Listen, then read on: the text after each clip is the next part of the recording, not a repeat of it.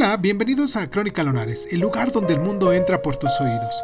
Yo soy Erwin Sun y en nuestra sección del día de hoy de Cuéntame un libro vamos a hablar de Homo Faber, de Max Frisch. Comenzamos.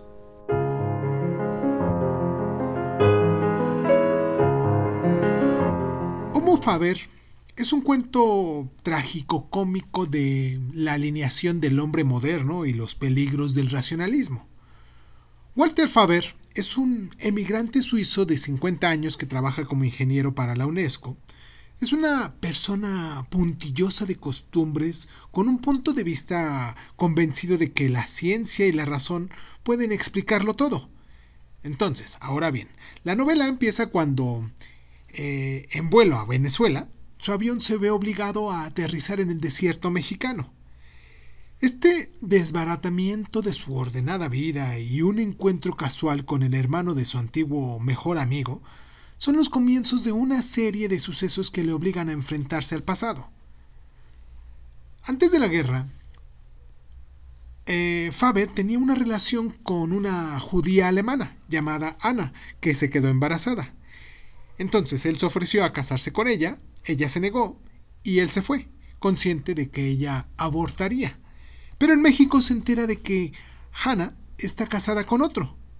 Este impactante descubrimiento crea una fisura en su armadura racionalista que se desmoronará completamente cuando se encuentra con Hannah y la hija que nunca supo que él tenía. La capacidad de Walter para afrontar su lado emocional y su dogmática creencia de que puede controlar el entorno a través de la lógica hace que este reencuentro sea todo, todo menos feliz. Frisch es un maestro de la ironía, utilizada aquí obviamente al máximo para producir una obra perturbadora y ambivalente que nos deja dividido entre los sentimientos de simpatía y desprecio por su creación perfectamente elaborada pero profundamente defectuosa.